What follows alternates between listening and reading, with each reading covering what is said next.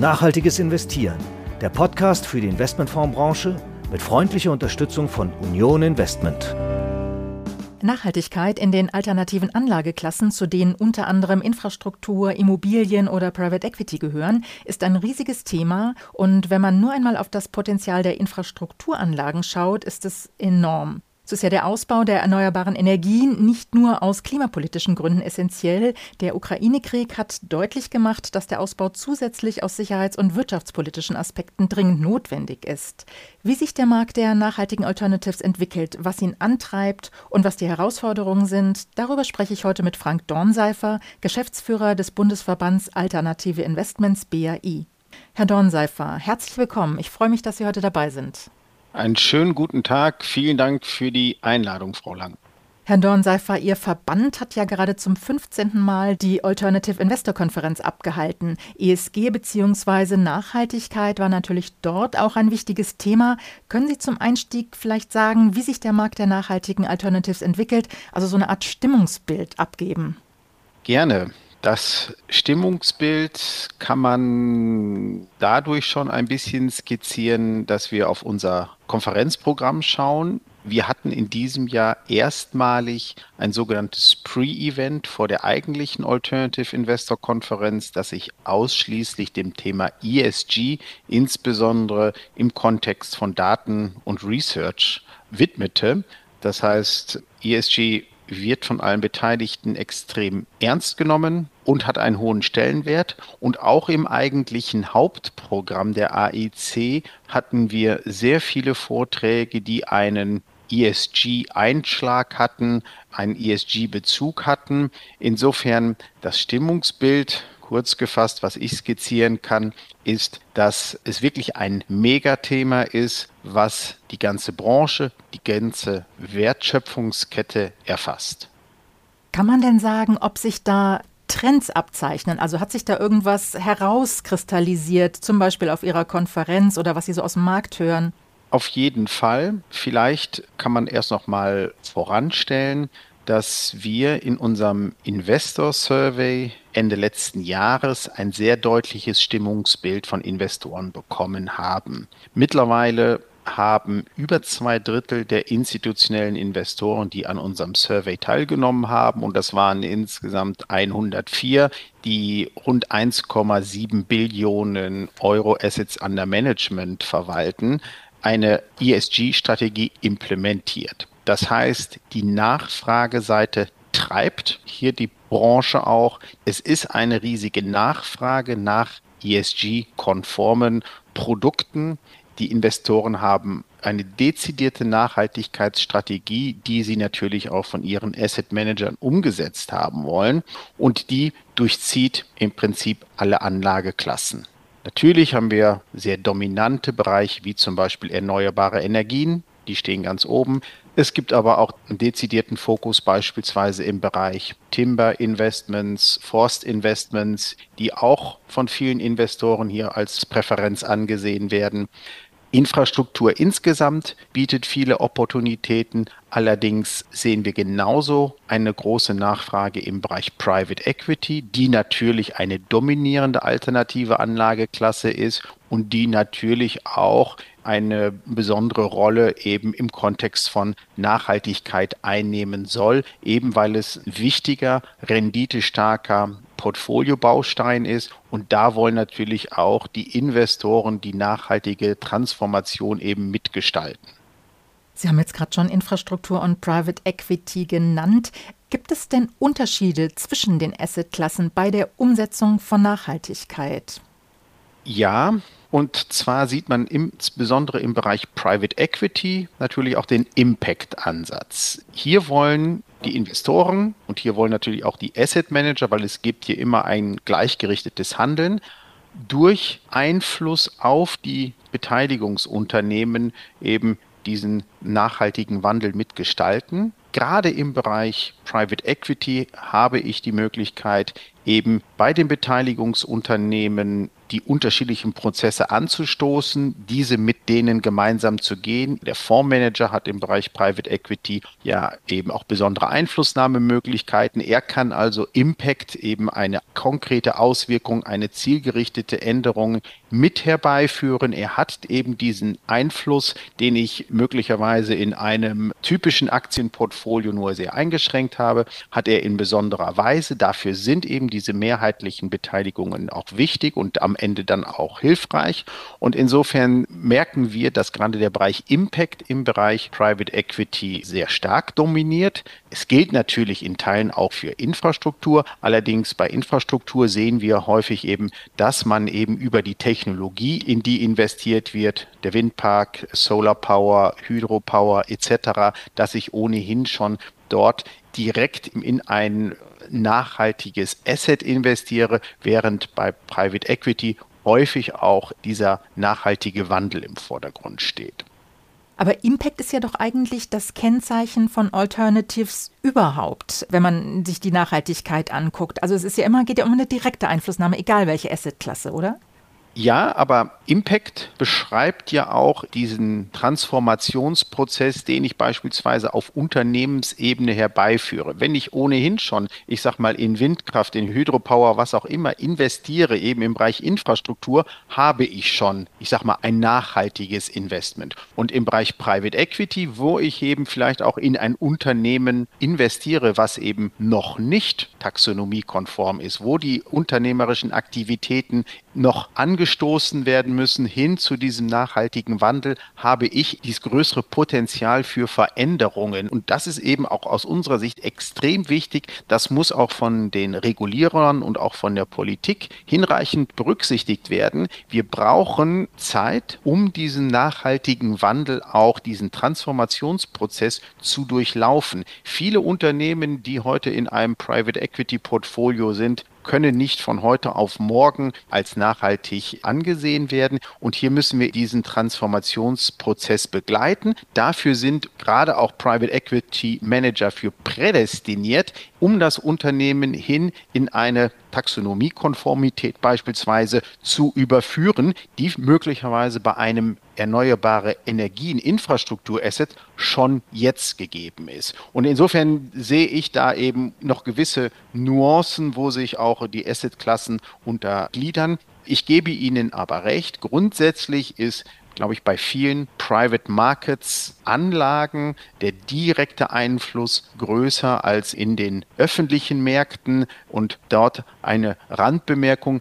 Wir sehen gerade auch etwas größere Schwierigkeiten oder größere Anlaufschwierigkeiten, beispielsweise bei den liquiden Alternative-Strategien, insbesondere im Segment Hedgefonds, die hier sich anders aufstellen und die, glaube ich, einen größeren Anpassungsbedarf haben, die möglicherweise auch nicht so schnell in die verschiedenen Anforderungen und Verpflichtungen reinpassen, wie es die Private Markets Strategien sind. Können Sie das vielleicht kurz ausführen? Woran liegt das, dass die Hedgefonds da größere Probleme haben? Hedgefonds haben natürlich zum Teil ein deutlich breiteres Anlageuniversum. Ein Hedgefonds, der beispielsweise Global Makro-Strategien verfolgt, handelt auch mit einer höheren Frequenz unterschiedliche Titel auf der ganzen Welt, um gewisse Hedges einzugehen, um gewisse Marktineffizienzen zu lokalisieren, die er dann in Rendite ummünzt und vor diesem Hintergrund habe ich dort nicht diese langfristige Konzentration auf eine irgendwo noch überschaubare Anzahl von Assets, wie beispielsweise bei typischen Private Markets Strategien. Selbst wenn ich natürlich in einem Private Equity Portfolio 100 Portfoliogesellschaften hätte, was schon viel ist für einen einzelnen Private Equity Fonds, habe ich in einem Hedgefonds je nach Strategien tausende Assets, Finanzinstrumente, die dann auch kürzer gehalten werden und wo ich auch nicht diese Einflussmöglichkeiten habe, wie ich es eben typischerweise in einem Private Equity oder Infrastrukturportfolio habe oder bei einem Private Debt Portfolio. Und insofern ist der Bereich Hedgefonds hier in einer Sonderstellung, was auch das Thema Nachhaltigkeit und Impact anbetrifft. Sie haben gerade angesprochen, das Problem der Marktinsuffizienzen bei den Hedgefonds. Da sind wir vielleicht beim Thema Daten.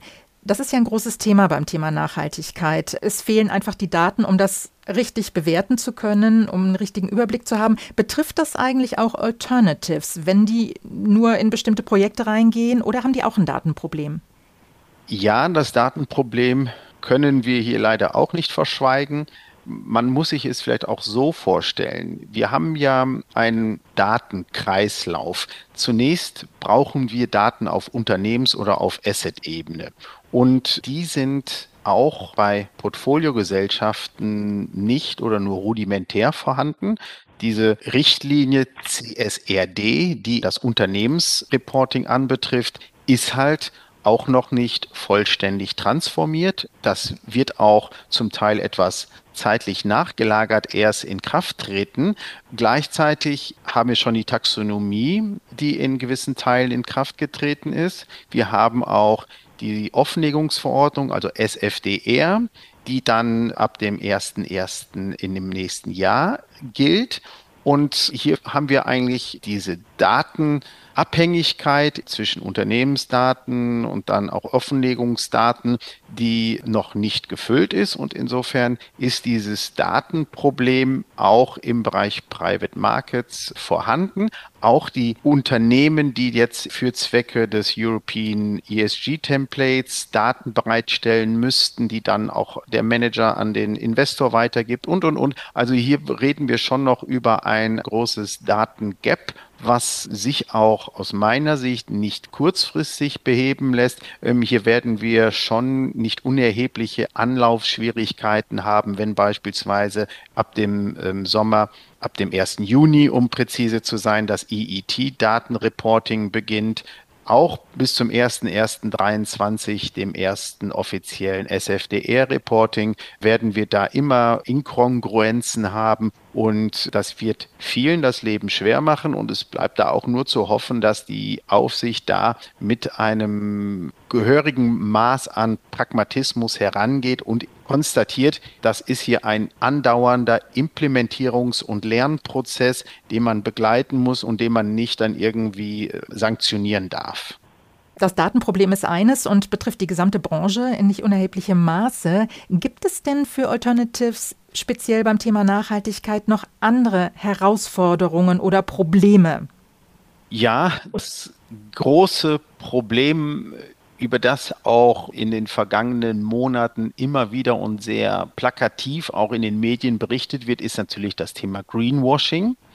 Die irreführende Vermarktung von Anlageprodukten, die möglicherweise nicht so grün sind oder so nachhaltig, wie es der Produktname oder die Produktbeschreibung verspricht. Da hatten wir auch im Rahmen unseres Investor Surveys vom Ende letzten Jahres die Investoren befragt und ein Großteil befürchtet schon, dass das Greenwashing-Risiko auch bei Alternative Investments nicht zu vernachlässigen ist. Wir haben allerdings auch gesehen, dass die Asset Manager, die Produktseite, das Thema nicht so hoch hängt wie die Investoren. Ich glaube, das liegt auch daran, dass viele Investoren einfach auch durch viel Medienpräsenz dieses Themas auch vehemente Mahnungen der Aufsichtsgremien ständig hierfür sensibilisiert wurden und deswegen da vielleicht das Thema besonders kritisch sehen die Asset Manager, die Produktseite, die das Thema aber sehr ernst nehmen, wie wir auch feststellen können, sind da vielleicht etwas objektiver, sind ein bisschen näher auch an den Themen schon dran im Rahmen ihrer Umsetzung,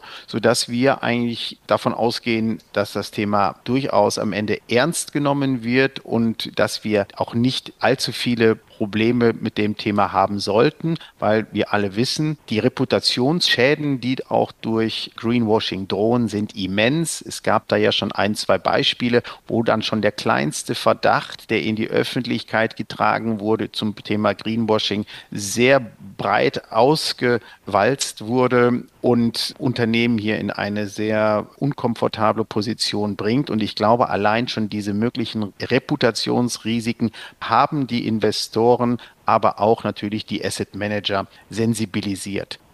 Herr Dornseifer, Greenwashing ist ja vor allem Thema bei Produkten, wo man nicht so genau reingucken kann. Publikumsfonds und so weiter sind natürlich noch schwerer zu durchschauen als ein Alternative letztlich. Wo kann denn da Greenwashing dann stattfinden, wenn ich in ein bestimmtes Projekt reingehe, wo alles offen liegt?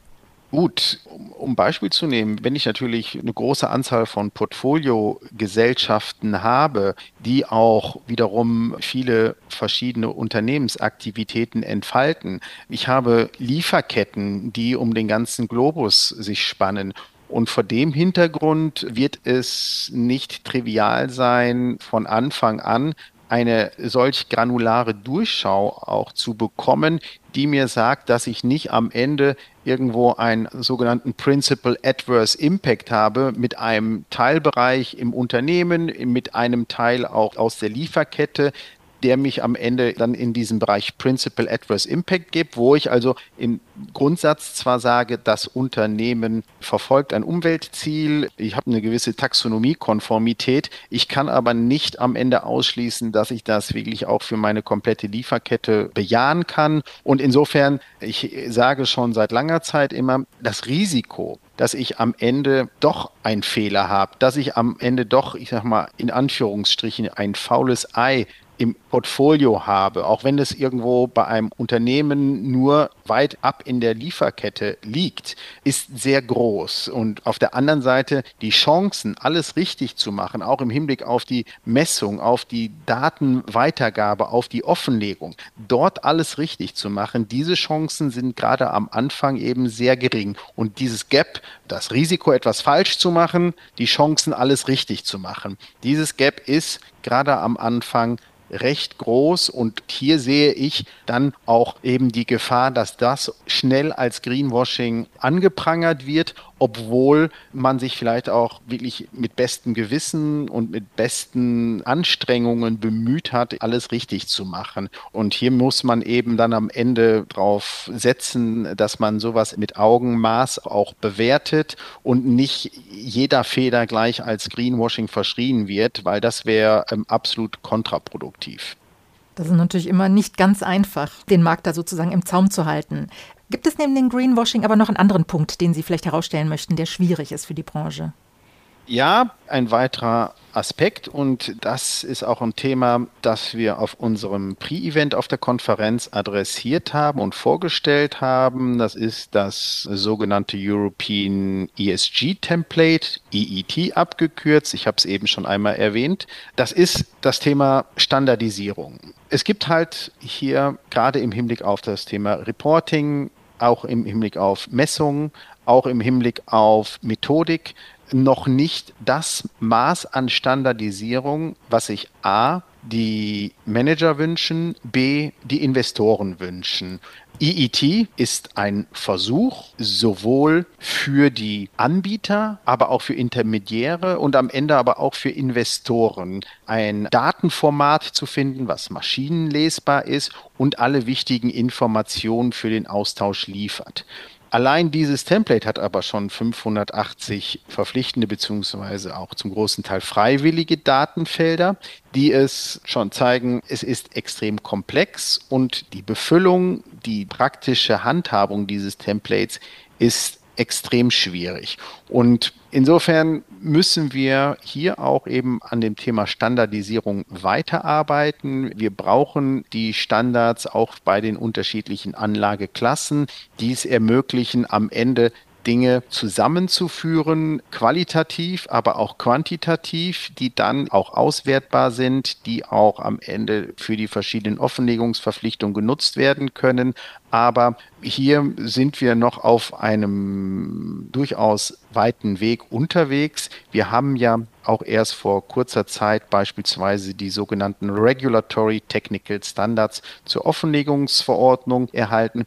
Das Template ist jetzt quasi final, sofern es dort nicht noch einen Einspruch aus dem Parlament gibt, was aber auch nicht zu erwarten ist. Aber hier sehen wir wieder einmal, die Dinge sind noch kurz vor der eigentlichen Deadline im Fluss und das macht es eben schwer, hier am Ende mit einem praktikablen und auch weit akzeptierten Datentemplate an den Start zu gehen. Und insofern ist auch diese Standardisierung beim Reporting, bei der Bewertung eine weitere nicht zu unterschätzende Herausforderung. Herr Dornsaffer, Sie haben ja schon gesagt, Sie wünschen sich von der Regulatorik mehr Pragmatik und dass es sehr schwierig ist, weil die Regulatorik noch im Fluss ist. Welche Impulse wünschen Sie sich von Politik und Regulatoren für ESG Alternatives und vielleicht auch für Sustainable Finance in Deutschland insgesamt? Ein Stichwort, was hier, glaube ich, gut passt, ist die sogenannte Enabling Regulation. Wir brauchen am Ende einen Regulierungsrahmen, der entsprechende nachhaltige Anlagen ermöglicht und nicht durch zu viel Bürokratie, durch zu viele Details und eine zu große Granularität viele sinnvolle Investitionen ausschließt bzw. verhindert. Hier sehe ich eben ein großes Risiko. Ein Beispiel, was wir auch kritisch sehen, sind die BaFin-Leitlinien für nachhaltige Investmentfonds, die jetzt zwar zurückgestellt wurden, die gleichzeitig aber als Benchmark für die Verwaltungspraxis genutzt werden. Und da steht zum Beispiel drin, dass entsprechende Fonds 75 Prozent in nachhaltige Anlagegegenstände investieren müssen. Das ist eine willkürliche nationale Vorgabe, die so nicht im EU-Recht vorgegeben ist. Und das sind zum Beispiel kontraproduktive Vorgaben, die hier auf nationaler Ebene erfolgt sind. Und ganz zum Schluss, äh, Herr Dornseifer, wir kommen zum Ende unserer Episode. Können Sie vielleicht einen Ausblick geben auf den nachhaltigen Alternatives-Markt? Die Entwicklung ist rasant. Zum einen gibt es einen Boom bei den Alternatives. Investoren kommen ohne Alternatives nicht mehr aus. Und insofern überträgt sich das natürlich auch auf die Komponente Nachhaltigkeit. Wenn wir jetzt uns neue Fonds, die auf den Markt kommen, anschauen, alle haben schon Hinweise auf die Nachhaltigkeit, auch wenn wir hier nicht über Produktkategorien sprechen, aber zumindest über Anforderungen können wir sehen, dass Anbieter immer darauf hinweisen, erfüllen sie die Voraussetzungen von Artikel 8 der Offenlegungsverordnung oder Artikel 9 der Offenlegungsverordnung. Wir sehen, dass gerade auch Alternative Investment Fonds diejenigen Fonds sind, die auch neue Technologien finanzieren, die wir benötigen, um den nachhaltigen Wandel zu gestalten. Das können Batteriespeicher sein, aber auch viele andere technologische Innovationen, die wir eben brauchen, um dem Klimawandel entgegenzuwirken, um andere Umweltziele zu erreichen. Und insofern sehe ich sehr große Perspektiven eben für alternative Investmentfonds, den nachhaltigen Wandel mitzugestalten. Also ein Ende des Wachstums ist nicht abzusehen, gerade auch bei Nachhaltigkeit wie in ganz vielen Bereichen der Finanzwirtschaft. Herr Dornseifer, ich bedanke mich sehr herzlich für das Gespräch. Es war sehr interessant. Vielen Dank. Danke Ihnen.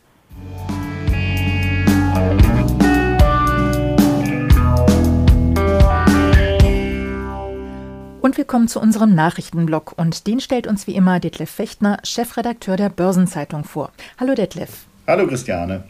Unser erstes Thema, nachhaltige Fonds sind erneut krisenfester als der Gesamtmarkt. Detlef, nachhaltige Fonds gelten seit dem Corona-Crash vor über zwei Jahren als krisenresistenter als konventionelle Fonds. Ihre Zuflüsse und ihre verwalteten Vermögen waren damals weniger stark gefallen als der Gesamtmarkt. Hat sich das mit dem Ukraine-Krieg nochmal bestätigt? Ja, das kann man so sagen. Fonds, die Nachhaltigkeitskriterien berücksichtigen, haben im ersten Quartal tatsächlich weniger unter den Folgen des Ukraine-Kriegs gelitten als die Investmentfonds insgesamt. Das hat Morningstar in einer Analyse festgestellt. Und demnach haben die Anleger im ersten Quartal zwar 36 Prozent weniger Gelder in nachhaltige Fonds investiert als im Vorquartal, aber der Rückgang im Gesamtmarkt war noch viel, viel stärker, nämlich mit 73 Prozent sogar doppelt so hoch. Und wenn man mal die diesjährige Entwicklung mit der im ersten Quartal 2020 vergleicht, als die Corona-Pandemie ausgebrochen war? Also tatsächlich beeinträchtigt die aktuelle Krise nachhaltige Fonds stärker als vor zwei Jahren nach dem Corona-Crash, wenn man so sagen will. Und das liegt an der aktuellen Mischung aus Inflation, aus Konjunkturabschwächung und eben der russischen Invasion in der Ukraine. Wenn man die Reaktion der Anleger nachhaltiger Fonds in den beiden Krisen vergleicht, dann sind die Bremsspuren aktuell etwas tiefer als vor zwei Jahren. Wie gesagt, die Zuflüsse in ESG-Fonds sind in den ersten drei Monaten dieses Jahres um 36 Prozent gesunken. Damals waren es nur in Anführungszeichen 33 Prozent. Und kommen wir noch zu den verwalteten Vermögen. Sind nachhaltige Fonds hier im ersten Quartal ebenfalls resistenter gewesen? Also auch da gilt, das Vermögen nachhaltiger Fonds weltweit ging angesichts der Abwärtsfahrt an den Aktien und an den Anleihemärkten in den ersten drei Monaten zwar zurück um 4% auf 2,8 Billionen Dollar. Die Assets under Management des Gesamtmarkts sind aber stärker geschrumpft, nämlich um 5,5 Prozent.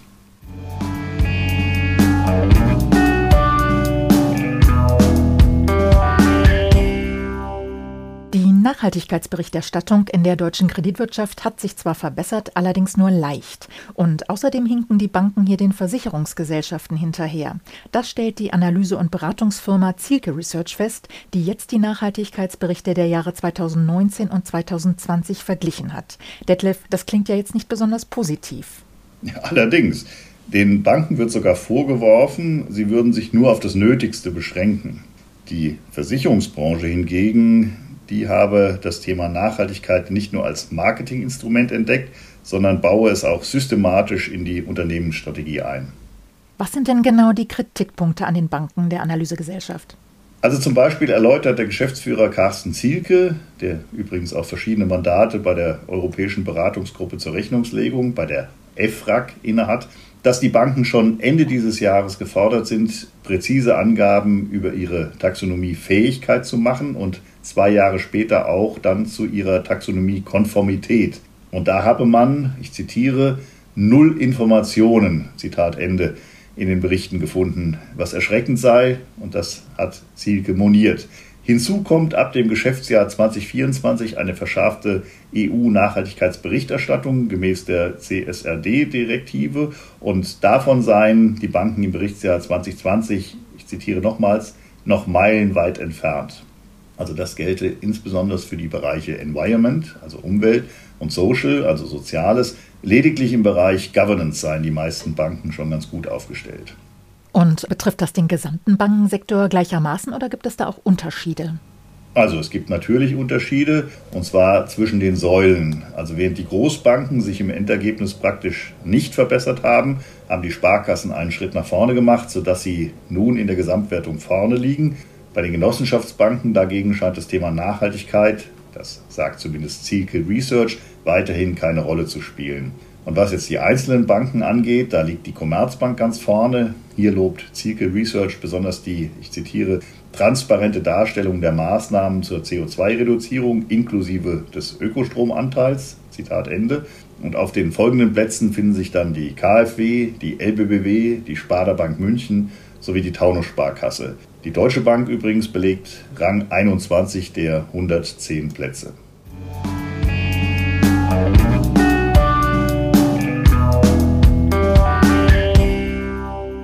Thema ING führt ESG im Devisenhandel ein. Nachhaltigkeit greift in immer mehr Bereichen in der Finanzwirtschaft. Nun hat die ING Deutschland bekannt gegeben, dass sie in einem Pilotprojekt die Bepreisung im Devisenhandel nach Nachhaltigkeitskriterien ausrichtet. Wie soll das funktionieren? Na, indem Nachhaltigkeit als neues Kriterium eingeführt wird. Die Preisgestaltung soll also nicht mehr allein von internen Bonitäts- und Rentabilitätskennziffern der Unternehmenskunden abhängen, sondern zusätzlich von aktuellen Aspekten bezüglich Umwelt, sozialem Unternehmensführung. Und im Ergebnis werden dann die Kunden mit einem vorteilhaften ESG-Profil einen besseren Preis erhalten. Dafür hat die Bank ein Modell entwickelt, um die ESG-Entwicklung jedes Firmenkunden zu messen. Das klingt ziemlich innovativ. Ist es das denn auch? Ja, auf jeden Fall. Die ING selbst sagt, sie sei die weltweit erste Bank, die Nachhaltigkeitskriterien in die vollautomatisierte Preisgestaltung ihrer Finanzmarktprodukte einbettet. Und dabei macht der Devisenhandel, für den in Deutschland das Pilotprojekt gestartet ist, jetzt den Anfang. Es sollen aber weitere Anlageklassen wie Zinsen dazukommen.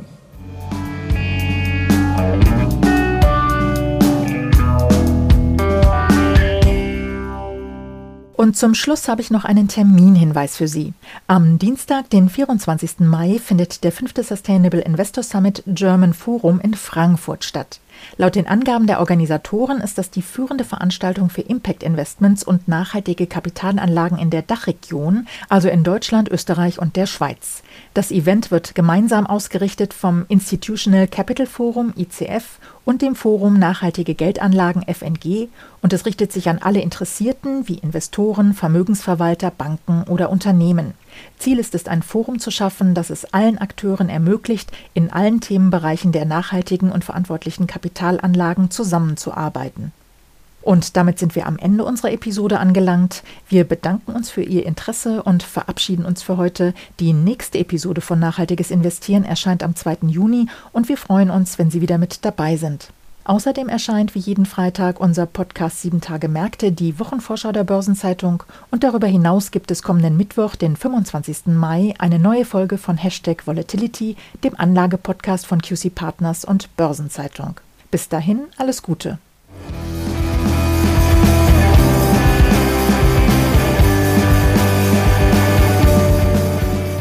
Nachhaltiges Investieren, der Podcast für die Investmentfondsbranche mit freundlicher Unterstützung von Union Investment.